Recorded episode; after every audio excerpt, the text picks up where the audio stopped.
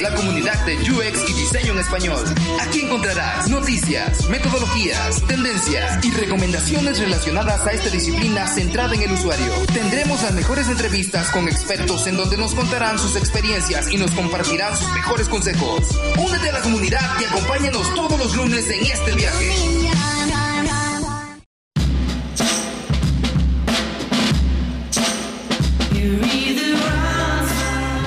Hola, ¿cómo está toda la comunidad de UXMX? Una vez más estamos en este nuevo episodio del podcast. Ya estamos por fin en la segunda temporada de este hermoso podcast. Muchas gracias a toda la gente que nos escribe.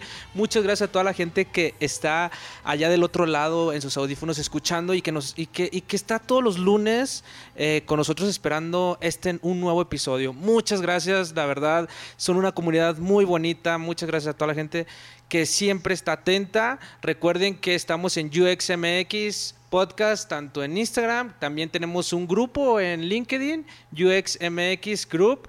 Entonces, muchas gracias a toda la gente que está allá en ese grupo. El día de hoy voy a presentar otra vez a mi amiga, a la estrella de este programa, Julie García. ¿Cómo estás, Julie? Hola Iván, ¿cómo estás? ¿Cómo están todos? Ya estamos empezando la segunda temporada por fin. Ahí vienen muchos invitados muy muy padres y estoy también muy muy contenta de poder llegar hasta aquí. Y les agradezco a todos por su buena vibra, buenos comentarios, de verdad que nos da como mucha luz y mucha buena como energía de saber que lo estamos haciendo pues no tan mal.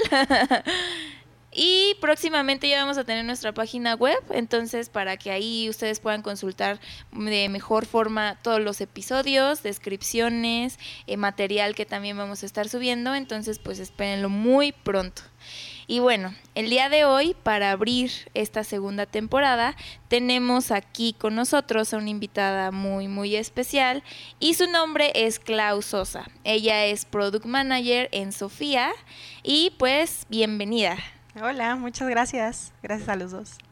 Y bueno, este no sé si sepan, pero Clau tiene un proyecto por ahí de workshops que me gustaría que hablara un poquito porque creo que es algo como muy importante y que a todos nos puede como ayudar los que trabajamos en esta área. Vale. Pues bueno, les cuento un poquito. Eh, hace un par de semanas lanzamos eh, Natalie Jaramillo y yo, que fuimos compañeras en BVA, eh, workshoptoolkits.com. Eh, es un sitio web donde básicamente puedes descargar kits que son temáticos y que te ayudan a crear una sesión colaborativa de trabajo para hacerlo con tus eh, compañeros de trabajo o con tus clientes, con tus proveedores o con tus colegas, con quien sea. Y la- el tema es que luego hacer sesiones colaborativas es un poco complejo y tener las dinámicas correctas, la duración correcta y las instrucciones adecuadas es eh, posiblemente un, un primer paso para hacer estas sesiones de mejor forma. Entonces, este nuevo proyecto, ¿cuánto llevas que, que lo sacaste? ¿Hace cuánto salió? Eh, creo que lanzamos hace dos semanas. Eh, llevamos en el pensamiento un par o tres meses y de hecho en la, en la idea original más de dos años. O sea, todo salió en BVA en una sesión donde se programan los proyectos y mucha gente me estaba pidiendo workshops y yo tenía workshops y otros proyectos que hacer y entonces dije, ¿por qué no simplemente se los hacen ellos? Ok. Y entonces inventé una cajita con diferentes materiales e instrucciones para que la gente se los hiciera. Y pues bueno, ese concepto fue evolucionando y luego Natalie, quien digamos que convirtió ese proyecto inicial en algo más eh, construido y práctico para la gente del banco, este, ella y yo decidimos eh, darle la vuelta y como que tomar el concepto de hacer un kit o un paquete, pero, pero ahora con, con tópicos o con temáticas específicas, ¿no? Para que las instrucciones sean muy, muy detalladas a los objetivos que cada persona tenga. Ok, perfecto. ¿Y cómo funciona? ¿Entramos a la página? ¿Cuál es la página? Sí, es www.workshoptoolkits.com. Está en inglés, Excelente. pero el contenido está en español. Oye, excelente dominio, excelente, está muy padre. Desde cuando lo vi, está me, muy bueno. me tardé en encontrarlo, pero lo encontré. y estaba barato. Estaba barato, sí, pues es el punto com, muy buen dominio. De hecho, cuando, cuando este lo vi, dije, wow, se pasó Clau con este dominio. Es Sí. Workshop Toolkits. Y de hecho, pues podemos, les puedo poner un código de descuento y cualquier persona de la comunidad del podcast eh, puede tener 50% de descuento y en vez de que les cueste 9 dólares, Ajá. 9.99 dólares, y perdón en dólares, pero es que todavía no, no evoluciona lo suficiente para ponerlo en pesos, este que cueste 4.99. Wow, pues ahí está toda la comunidad. 100 ya pesos, sabe. básicamente. 100 pesos, súper barato y la verdad este, les va a ayudar mucho. Y gracias, gracias, Clau, toda la, la comunidad que nos está escuchando. Entren a workshopstoolkits.com. Sí, súper.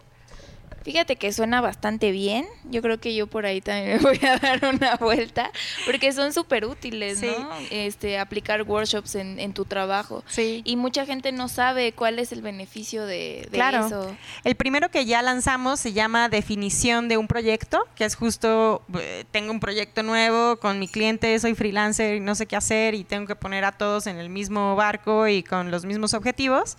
Y bueno, ese es el, ese es el workshop que ya salió y el que estamos diseñando ahorita tiene que ver con ideación. Entonces, ya verán. Pues ahí tienen. Bueno, pues yo a mí me gustaría, Clau, que nos contaras un poquito sobre ti y lo que haces, más allá como de este proyecto que tienes. Sí. O sea, tu trayectoria y, y en qué en qué has estado, cómo lo has hecho y cómo lo has resuelto.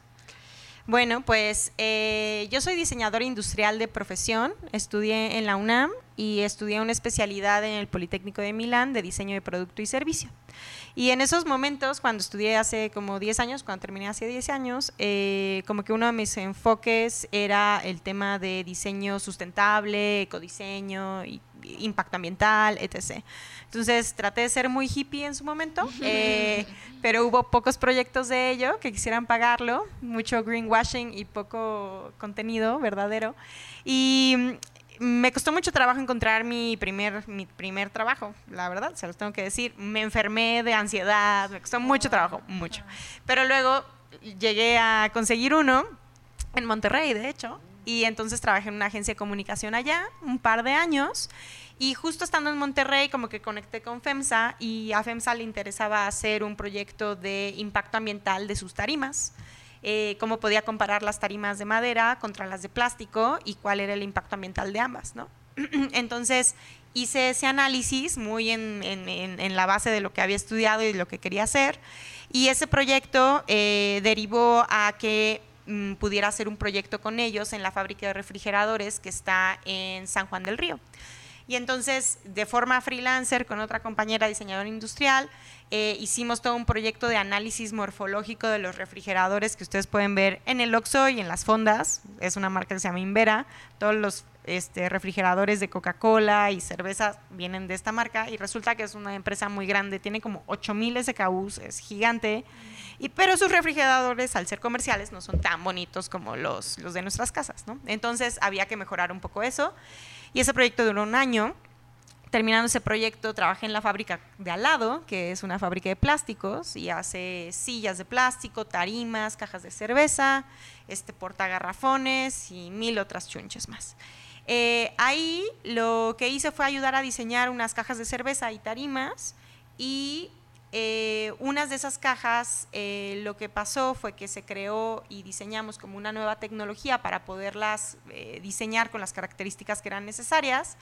Hicimos mucha investigación, observaciones en centros de distribución y vimos que la pared de, las tarimas era muy importante que fuera gruesa. Entonces de ahí eh, salió pues una nueva invención y eh, había que entender muy bien la invención y bueno, terminé redactando las patentes junto con unos abo- abogados eh, y durando un proceso como de un año y medio, dos años, haciendo todas las respuestas oficiales a los diferentes países. Es un proceso muy largo, propiedad intelectual es muy largo y es muy complejo. Fue muy interesante aprender de ello e ir al INPI y que me enseñaran a cómo hacerlo. Sí, fue interesante. Fue, fue interesante, pero también, o sea, tú bien, aprendiste demasiado porque tú prácticamente vienes de otra área muy complicada y luego todo eso que Sí. son leyes y Totalmente, Muy sí, fue una aventura. O sea, como ir al INPI, que te pasaban unas primer, te un cursito básico de dos días, luego eh, ir con los abogados con quienes estábamos trabajando y, y colaborar con sus, con sus abogados, eh, y luego con las mismas técnicas de análisis que tenemos en diseño, eh, comparar, o sea, lo que normalmente sucede en una patente es que... tratan de no darte la patente porque te dicen que no eres lo suficientemente innovador o lo suficientemente útil o lo suficientemente X, ¿no? Hay como varias eh, categorías. Y entonces no eres lo suficientemente innovador porque ya existe algún otro producto o algún otro mecanismo o invento que se parece al tuyo. Y entonces te comparan. Y lo que tú tienes que hacer es jugar a eh, ver esas comparaciones y ver dónde destacas tú y por qué eres diferente, ¿no? Y entonces es un ejercicio como de matrices y comparaciones y aquí sí soy distinto y entonces qué, tengo que proteger, un poco así. ¿Cuánto, cuánto te llevó todo esto? Fueron dos años. Dos años sí, de, de, dos mi años. vida. Pero no solo hacía eso, era, era un ir y venir. Entonces, como freelanceaba, ayudaba a hacer las patentes y las respuestas. Y también hacía otros proyectos gráficos, sitio web.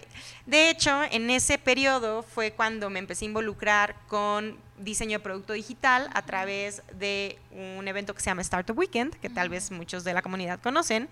Y cuando llegué a esa hermosa comunidad y a ese gran evento, como que mi vida se transformó y dije, ah, como que mis habilidades de diseño también funcionan para productos digitales, ¿no? Y yo ni lo sabía. ¿De qué año estamos hablando en ese entonces? Ay, ay, ay, Dios mío. No, tú dale, tú dale, sin Como miedo. hace seis años, siete años, no lo sé, sí, más o menos. Sí, que no es tanto tiempo, digo. No, no es tanto tiempo, Ajá, ¿no? realmente. Sí, salí de Nada de qué avergonzarse. Sí. Eh, y bueno, eh, lo que sucedió es que, pues mientras hacía lo de las patentes y otro proyectillo por ahí, pues entonces me fui involucrando con la comunidad tecnológica y de, de negocios, de startups, de Startup Weekend, y empecé a conocer gente y como que me empecé a conectar y empecé a aprender con ellos, ¿no? Eh, y de ellos. Y lo que sucedió fue que pasó tiempo y me topé con una empresa de desarrollo de software que se llama Functional y con ellos trabajé tres años eh, como lead de innovación y entonces mi trabajo era traer nuevas oportunidades a la empresa de negocio y conceptuales y entonces como que conectaba a diferentes Sí. eh, empresas o agencias que ya conocía para que en conjunto pudiéramos entregar algo cool. Hacíamos muchas cosas como proyectos educativos, museográficos, eh, luego tuvimos una marca de eh, contenidos en realidad virtual y puedo decir que nos iba bastante bien en su momento. Pero pues era una empresa pequeña y tenía varios socios, muchos socios, y pudo, pudo ser complicado en su, en momento. Y eh, en ese instante fue creo que cuando mi vida cambió a ser como mucho más orientada a un diseño metodológico, ¿no? Yo estaba muy eh, decidida en que quería hacer diseño centrado en las personas a través de metodologías e investigación. Empecé a tomar cursos en línea, me fui a Italia a un curso de diseño de servicios y empecé a conjuntar a todo, a todo quien podía darme información, ¿no? Sí. Y eh, como que mi ideal en ese instante era trabajar en Insitum, que es una agencia de innovación, Ujú. seguro conocen por ahí. Y mm, conocí a Benjamín Real, quien hoy es el director de, de UX y diseño en BVA, y nos conocimos en un evento eh, que ellos organizaron de MetLife, y yo de Metiche fui, y nos conocimos. Sí. Y le dije que si podía freelancear para ellos o así. Y entonces salieron un par de cosas, eh, pero no se alinearon nuestras expectativas. Y al final Benjamín estaba en el proceso para convertirse en el líder de diseño en el banco y me invitó a participar. Eh, yo en tres ocasiones le dije que no estaba interesada porque trabaja en un banco eh, Sí, de primera impresión suena súper chafa. Eh, Julie de Banco Azteca y Sí. yo ex BBVA podemos decirles que tiene lo suyo. Exactamente, tenemos ahí algunos temas. Pero esto es para después.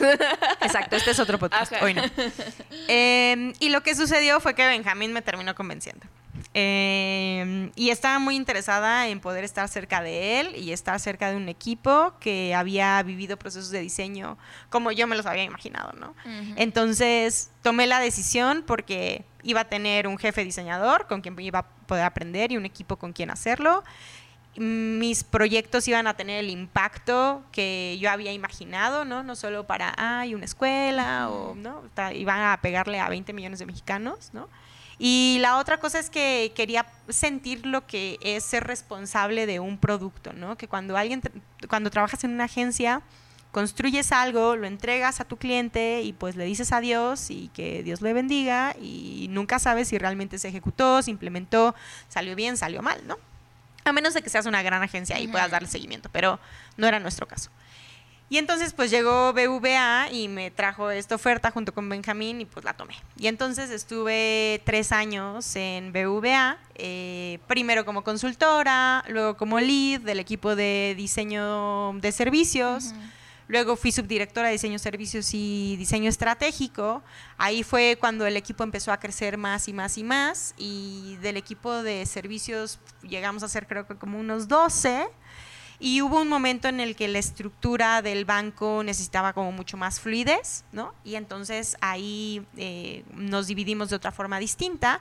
Y yo el último año que estuve en BVA estuve en una dirección general diferente eh, en, en Customer Experience. eh, un poco con el mismo rol y con el mismo enfoque, eh, pero ya no dentro del universo de los Sí. productos digitales, sino más hacia los puntos de contacto offline, eh, en la experiencia en otros canales e integrando a otras áreas del negocio, ¿no? Entonces, así fue. ¿Y cómo fue así tu experiencia de pasar de ser diseñadora a ser líder en un banco y con tanto alcance? Sí, eh, padrísimo. O sea, yo creo que yo creo que le estoy muy agradecida al equipo de diseño en BVA y a BVA en general, porque de verdad, o sea, las oportunidades se- te las ponen enfrente, o sea, uno puede crecer hasta donde quiera. Y creo que una característica mía es que soy, o sea, en general soy muy ambiciosa, ¿no? Entonces a mí me gusta hacer muy bien las cosas y muy rápido y tratar de dar lo mejor, ¿no? Y lo que sucedió es que yo creo que vieron esa característica en mí como algo valioso para tener como líder de un equipo y pues son roles muy distintos, ¿no? O sea, yo creo que si el mayor reto de mi vida yo creo que ha sido llevar y ser líder de un equipo de, de diseño donde la expectativa de tu mismo equipo, que son personas de una edad similar a la tuya, espera mucho de ti, ¿no? Exacto. Eh, ahorita me contaste eh, que batallaste demasiado para encontrar trabajo saliendo de Mm. la de, de la de la universidad. ¿Por Sí. qué? ¿Qué fue? ¿Qué fue lo que, que lo que más batallaste? güey, ve tú a saber. O sea, Em, o sea, porque hay mucha gente que, que, que nos escucha y que también bat- eh, se está batallando. claro. Eh, ¿Qué fue lo más eh, difícil? ¿Y qué le dirías ahora, ahorita, Sí. la Clau, a esa Clau que batalló en ese entonces para en, en encontrar ese el trabajo, ¿no? Yo creo que las oportunidades te llegan tarde que temprano, trabajando y teniendo claro qué es lo que quieres hacer.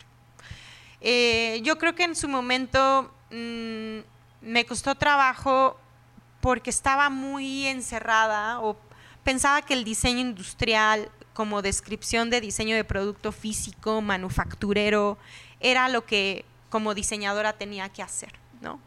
Pero a través de los años me di cuenta que las habilidades que son eh, skills de pensamiento que tenemos y que hemos formulado y desarrollado funcionan para muchas otras cosas más. Y que el diseño no es eh, el metal 4 milímetros, ¿no? O sea, no- el diseño no, no solo es eso, ¿no? Eh, entonces, creo que lo que me sucedió fue que en un inicio conocía ciertos perímetros de lo que significaba la disciplina del diseño y después se fueron abriendo y yo tuve la capacidad y muy gustosa los fui tomando y abrazando, ¿no? Que hay personas que, que, que no, que no les gusta, ¿no? Y ser más flexibles en eso, ¿no? O sea, sí están 100% enfocados a que si quieren diseñar autopartes, ¿no? O sea, fully. pero pues sabemos otros que no somos tan así. Entonces creo que eso me ayudó mucho y no fui lo suficientemente tenaz, ¿no? O más bien soy más flexible que tenaz, posiblemente. Eh, no fui lo suficientemente tenaz para decir, yo quiero diseñar, este, bueno, quería diseñar electrodomésticos en su momento. o sea, yo, o sea, mi full era Whirlpool, o sea, Whirlpool allá en Apodaca, o sea, era lo mío. Pero bueno. Whirlpool allá en mis tierras, claro, allá en la Sí, Podaca. allá ¿En verdad? en la carretera. ¿En verdad? ¿Por Whirlpool- qué? No sabes a cuántas entrevistas fui a Whirlpool y me rechazaron Y, sí, y el tráfico allá está horrible también eh, por Apodaca, en, en mis tierras. La gente que nos escucha en Monterrey sabrá que Whirlpool, cómo está por allá. Pero eso es lo que tú querías, o sea, tú querías diseñar ele- electrodomésticos y tú vas para allá. Sí, Ok. sí, todavía fantaseo con algunas cosas así, pero Qué padre, va. qué padre. Ah. ya cortando un poco el- la inspiración de Apodaca y que, el- Sí, es que perdón, nos Ah, que nos los refris. pues vamos a, a hablar un poquito. Este, ya te pregunté de tu experiencia de cómo fue ser líder, que no es nada fácil. Creo que es mucha responsabilidad. Entonces, este, ¿cuáles serían como las claves y las características que debe tener un buen líder en diseño y sobre todo en diseño de servicios? Mangos. ok, eh, lo primero es saber observar y saber escuchar. O sea, creo que las diferentes personas de tu equipo eh, son, in- son individuos y cada uno piensa y hace distinto. Entonces, ser el clásico líder que pone una sola regla o un solo estatus o junta para todo, no funciona, porque las personas somos distintos y, y aprendemos y recibimos retroalimentación de forma distinta. Entonces, eso es, eso es algo, como tratar de individualizar cada una de las personas de tu equipo. Eso es importante. Otra cosa importante es entender qué los motiva, ¿no? No a todos les motivan las mismas cosas, no todos quieren ser superestrellas del diseño, no todos quieren ser eh, o eh, quedarse en la misma posición, ¿no? O sea, a algunos les interesan más ciertas cosas. Y tenerlas claras y por escrito deja muy, de forma muy transparente que, que tú como líder estás construyendo hacia ese desarrollo que ellos mismos te dijeron y que tal vez construiste en conjunto, ¿no? Y definieron en conjunto. Entonces, eso también es otro punto. Em, tienes que hacer, o sea, creo que en, en el diseño, si ves a, un, a tu líder diseñador que no hace diseño, entonces pues como que no confías, ¿no? O sea, Sí. es como, pues tal vez me ayudas a manejar las tareas y administrar mi tiempo, pero no, no puedo confiar en qué tan buen diseñador eres y en tu criterio para tomar decisiones. Entonces también tienes que seguir fortaleciendo tus habilidades de, de toma de decisiones, pensamiento creativo, etc. Eh, pensaría que por ahí son las primeras que se me ocurren. Pues ya nos platicé, Clau, sobre el- tu proyecto, eh, el de workshoptoolkits.com. ¿Cómo has llegado tu camino también profesional, como de diseño industrial? Has pasado todo esto que también diseñas eh, para di- diseñar de manera, para productos digitales. Y bueno, pues ahorita, ¿dónde estás? Estás en Sofía, ¿verdad? Sí. Este, platícanos qué es Sofía y luego después, ¿qué estás haciendo ahí en Sofía? Vale.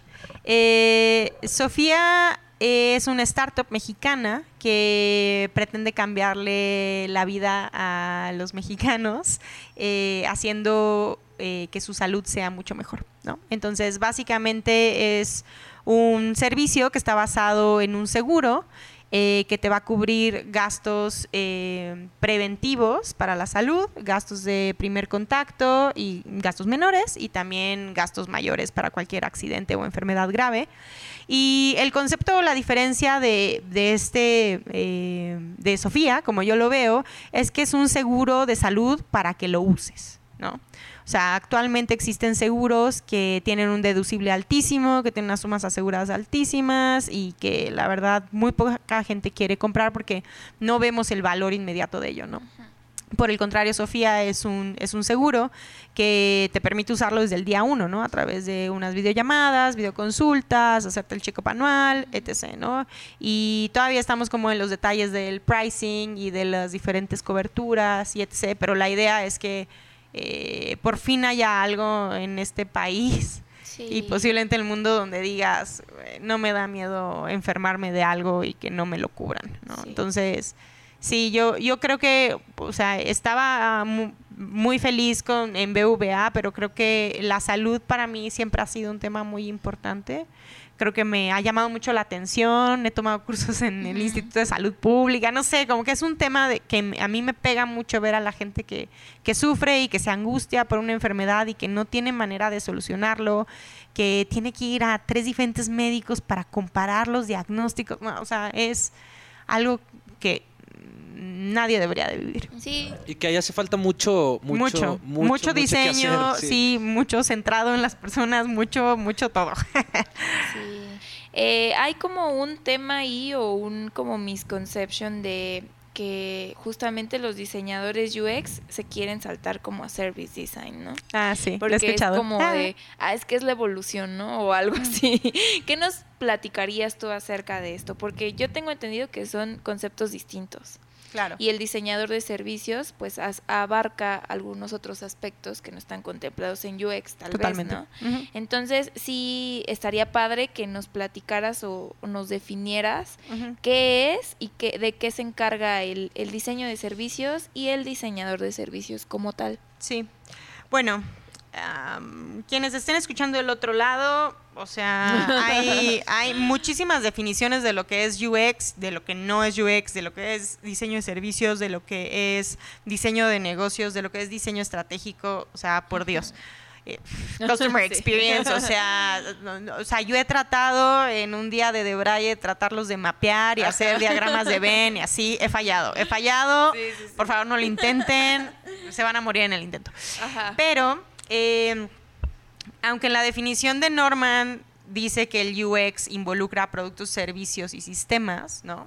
En la vida real y en los job postings que te encuentras por ahí, UX enfoca en diseño de productos digitales, ¿no? Y que te enfoques en el diseño de producto digital no significa que no entiendas el contexto que lo envuelve, ¿no? Y, en qué puntos, eh, digamos, que es ese, esa interacción dentro del servicio que se ofrece, ¿no? Ahora, diseño de servicios lo que, lo que hace es que hace un zoom out ¿no? del producto, hace un zoom out de esas interacciones y donde el diseñador de servicios no diseña las interacciones per se, sino diseña el orden de, esos, de esas interacciones a través de la experiencia completa. Entonces hay una analogía que usamos comúnmente en las clases de Service Design México y así, que es... eh, ser un diseñador de, interacciones o ser un UXer o ser un UI o ser un diseñador industrial es diseñar un árbol, ¿no? O sea, es ser capaz de diseñar un árbol. Y el diseñador de servicios lo que hace es diseñar un bosque. Entonces acomoda cada uno de esos puntos de contacto a través de esa posible experiencia, ¿no?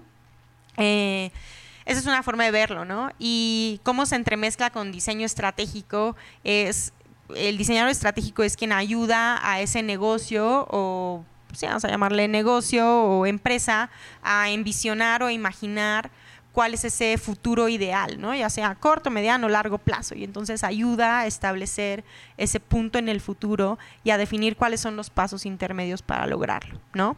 Eh, básicamente lo describiría así. Sí, sí, justo eso. Me gustó que definieras bien como qué tanto abarca el diseño de servicios, ¿no? Porque de repente como que se uno se imagina que el diseñador de servicios hace absolutamente todo. Claro. Pero, o sea, hay como muchas áreas dentro de que se ocupan de ciertos aspectos, que es como tú dices, son arbolitos y tú lo ves desde una perspectiva amplia Claro. y vas definiendo cómo voy a acomodar esos arbolitos. Claro. Sí, perfecto.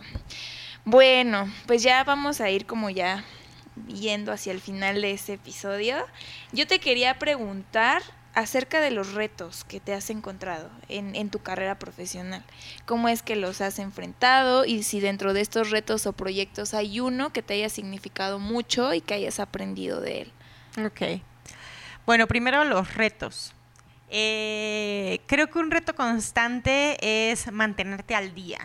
O sea, creo que hay muchísima información, eh, mucha posibilidad de, de maestrías y diplomados y etc. para mantenerte competitivo, ¿no? O sea, eh, creo que eso es algo interesante. Yo particularmente no me considero la persona como más eh, educada formalmente, ¿no? O sea, soy más de hacer un proyecto, tráiganme la bronca y yo ayudo a resolverla.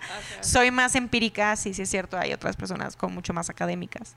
Eh, pero siempre hay que estar probando cosas nuevas, como algo que les decía mucho a, a los consultores de mi equipo, es como ya te sabes un empathy map, o sea, ya te sabes un journey, o sea, ¿qué otra cosa puedes hacer? O sea, ¿cómo más puedes resolver esta cosa? O sea, para que también sea divertido para ti, ¿no? Sí. Entonces creo que eso es un reto. Otro reto que podemos hacer otro podcast de eso es liderar equipos. O sea, Sí. llevar equipos es toda otra aventura, otro nivel. Dar feedback, otro nivel. O sea, ahí es otra cosa. Eh, y otro reto importante creo que es siempre saber qué quieres hacer, ¿no? O sea, qué tipo de diseñador eres, ¿no? Y tenerlo muy claro, eh, tratar de tenerlo muy claro, porque siempre hay días buenos y días malos. ja. Eh, pero saber qué quieres construir y qué es lo que te gusta. O sea, para mí la decisión de dejar BVA e irme a una startup donde me pagan menos y la gente tal vez, o sea, son 30 personitas versus 5 mil, ¿no? Y la posición en la que me encontraba en uno versus la posición en la que me encuentro ahora. O sea, fue una decisión fuerte, ¿no? Pero yo tenía muy claro, o yo tengo muy claro que la industria de salud es algo en lo que quiero ayudar a construir. Y pues eso me guió y lo tomé.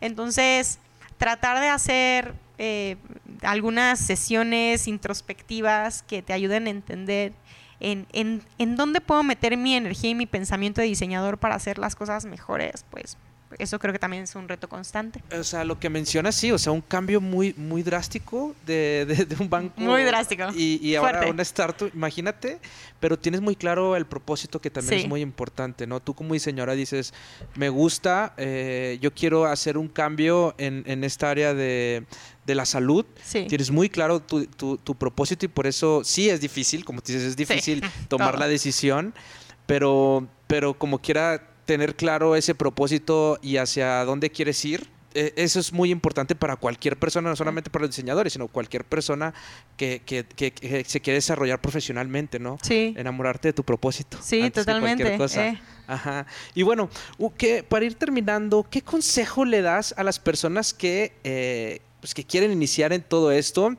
eh, y aprender más de esta área? ¿Algún consejo que tú les puedas dar? La verdad, mm, reconozco, o sea, soy más gueto que académica, entonces eh, yo trataría de hacer proyectos. O sea, creo que hacer proyectos es la forma en la que puedes evidenciar tu desarrollo y la mejora como profesional. Eh, pero antes de hacer un proyecto, hablaría con personas. O sea, sé que estamos muy acostumbrados a ver videos de YouTube y escuchar el podcast y etc., ¿no? Pero tener ese contacto humano con, con personas que tienen esa experiencia y juntarte y tener una mini tribu de dos, tres diseñadores UX, aunque tú no seas de eso. O sea, fue lo que me pasó cuando estaba en Startup Weekend. Era mi tribu del mundo tecnológico, ¿no? Y, y se te van pegando esas cosas y vas aprendiendo y vas viendo oportunidades. Entonces, acérquense a esos grupos de personas que les van a ayudar a, a aprender, ¿no? Aún, aún sin darte cuenta entre las chelas, definitivamente. Sí. De hecho, nosotros queremos hacer eso. Sí, sí, sí, nosotros ahí por ahí tenemos nuestros proyectos alternos.